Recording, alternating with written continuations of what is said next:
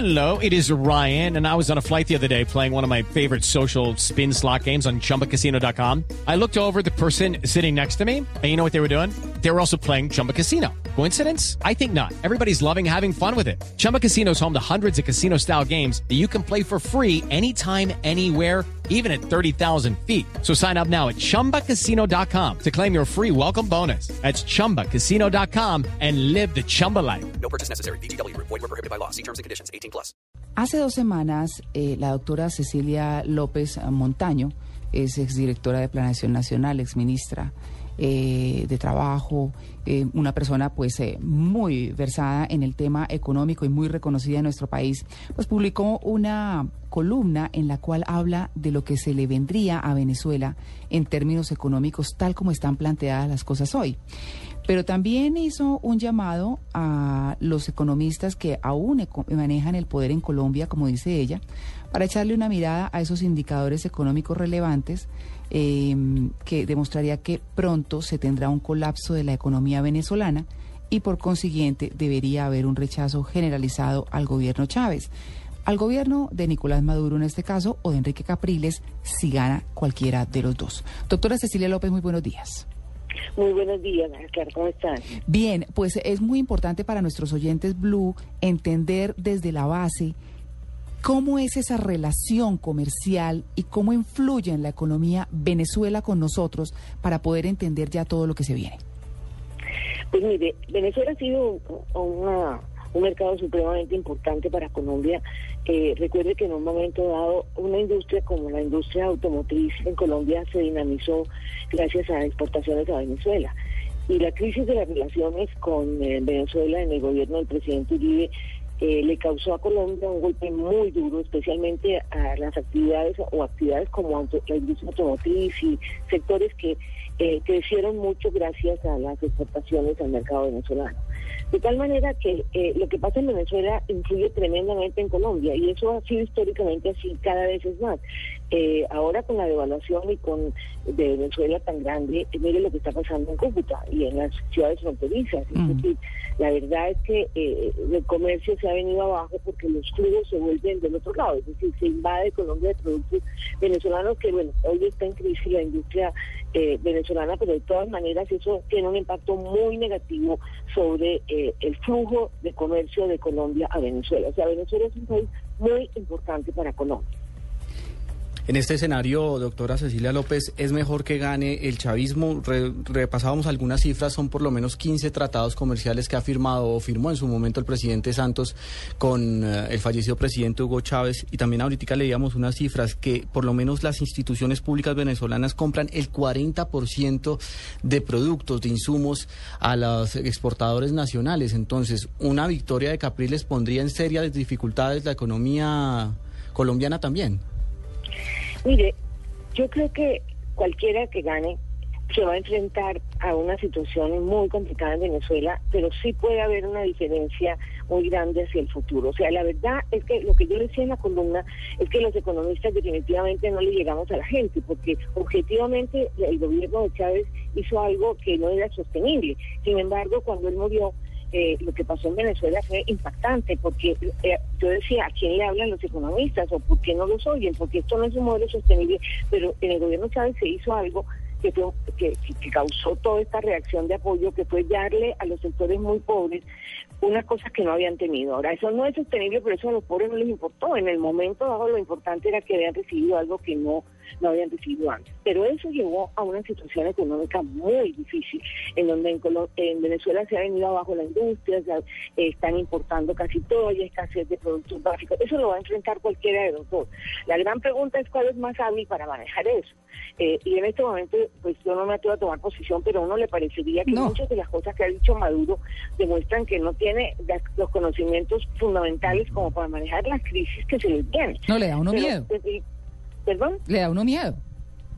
pero imagínense, es que la situación que se viene en Venezuela es muy... Cualquiera de los dos va a enfrentar una crisis.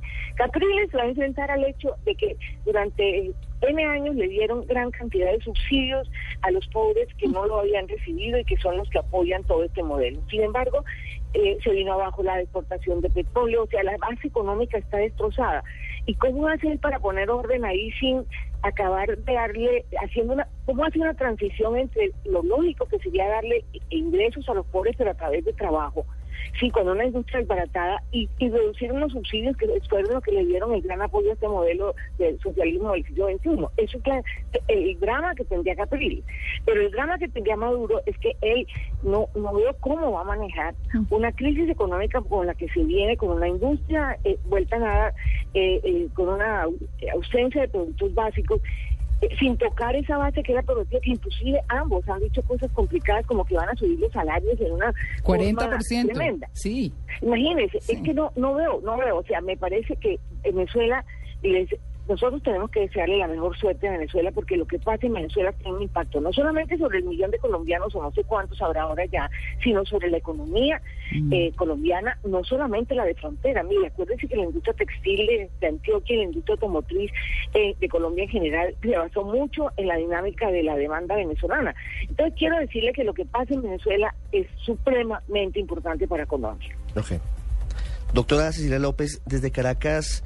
La situación que usted describe la vemos diariamente con la escasez. Lo único que está aquí todavía en abundancia son los combustibles, la gasolina que es, regalada por la cantidad de petróleo que, que produce el eh, territorio venezolano, que produce PDVSA, pero hay desabastecimiento de, muchos productos. No hay harina pan, lo hemos dicho, no hay azúcar, no hay arroz no hay productos de aseo, la gente tiene que recorrer varios supermercados para poder encontrar las cosas y casi que es una felicidad encontrar un tipo de queso diferente o variado porque aquí todo es igual para todos, no hay diferenciación de los productos.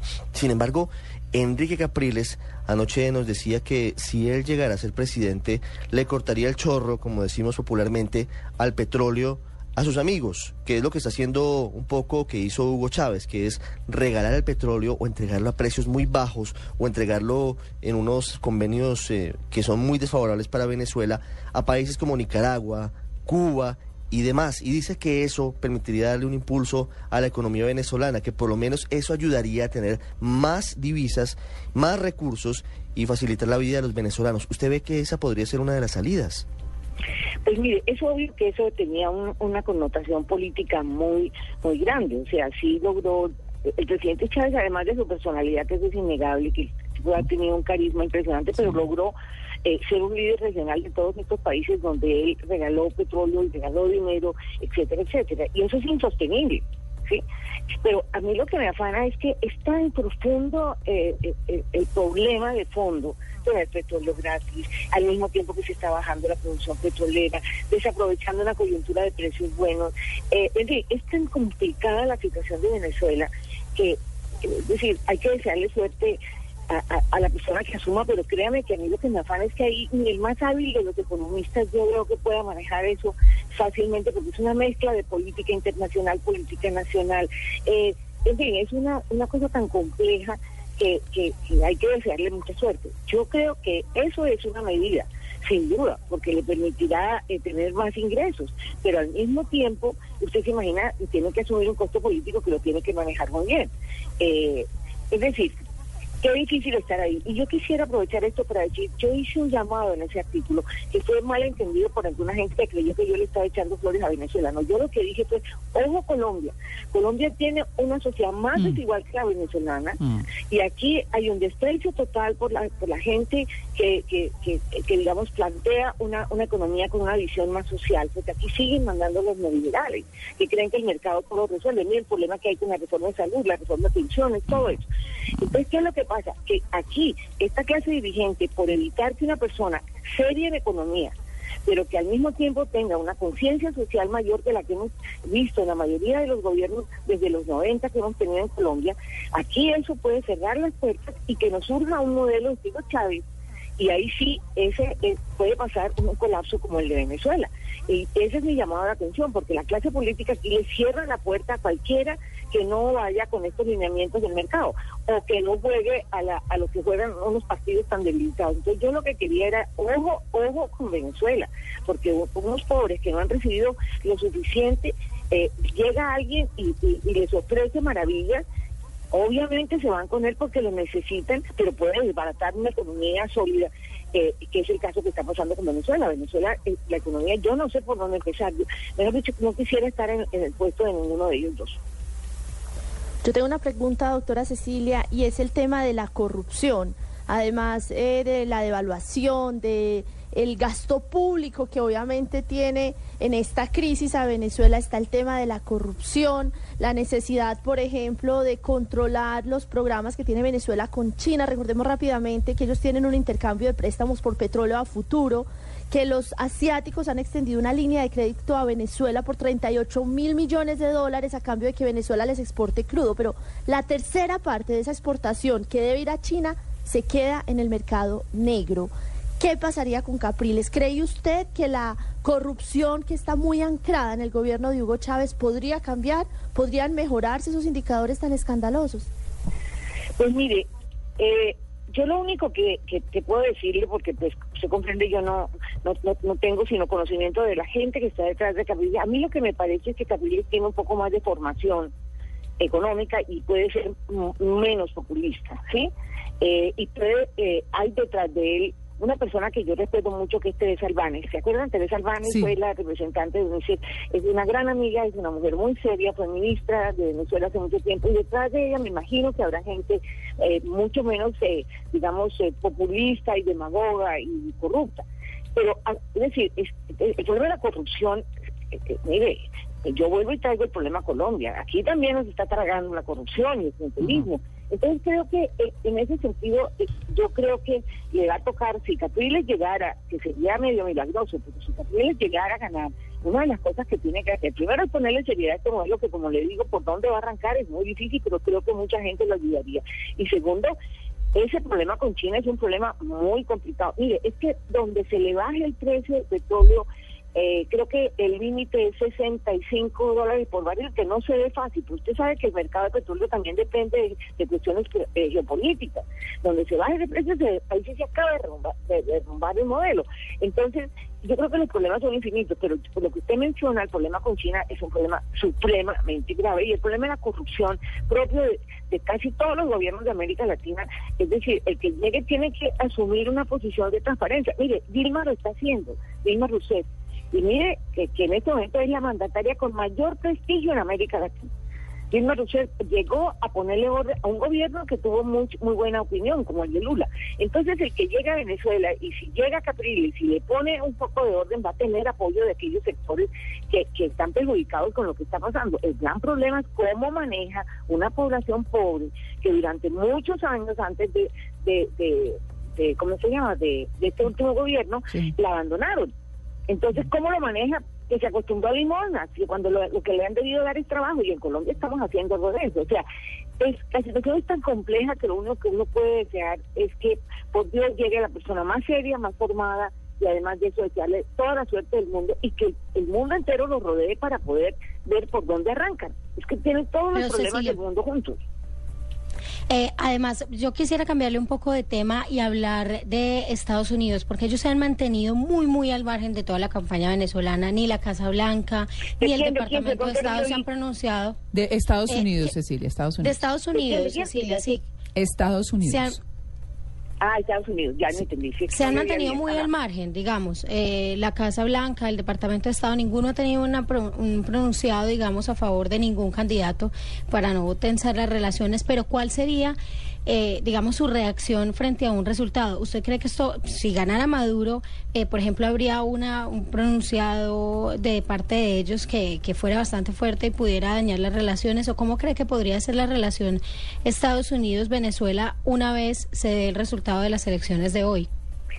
Mire, yo creo que aquí hay una cosa que debe ser muy clara. Cada país elige a su gobernante.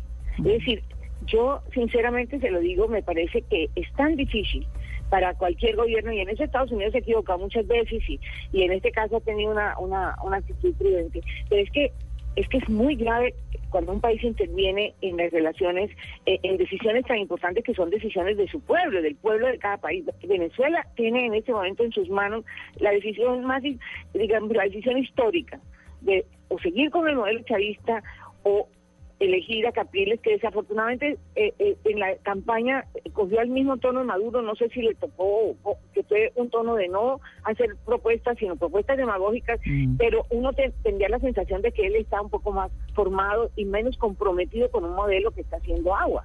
Ahora, eso lo que quiero decir es que a mí me parece bien respetar esa decisión. A mí lo que me parece que hay que hacer después es, cualquiera que sea el resultado, hay que ayudar a Venezuela.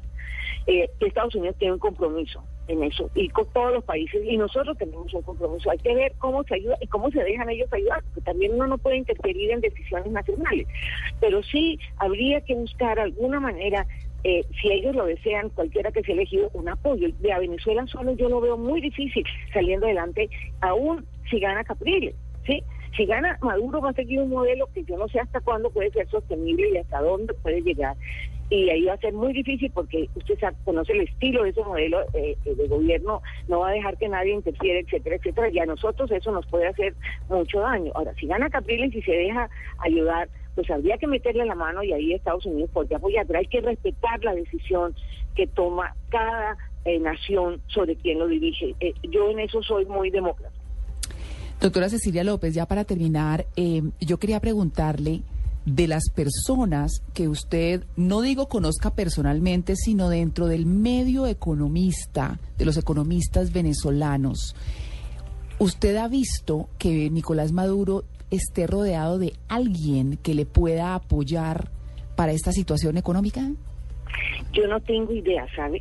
No tengo idea, pero viendo lo que pasó en el gobierno de Chávez en términos económicos, no en términos sociales, co- como le digo en términos sociales y la gente me ha interpretado mal en el sentido que yo lo estoy apoyando, no, yo lo que digo es que si no le ponen bolas a los pobres, los pobres llegan un momento y apoyan un modelo populista.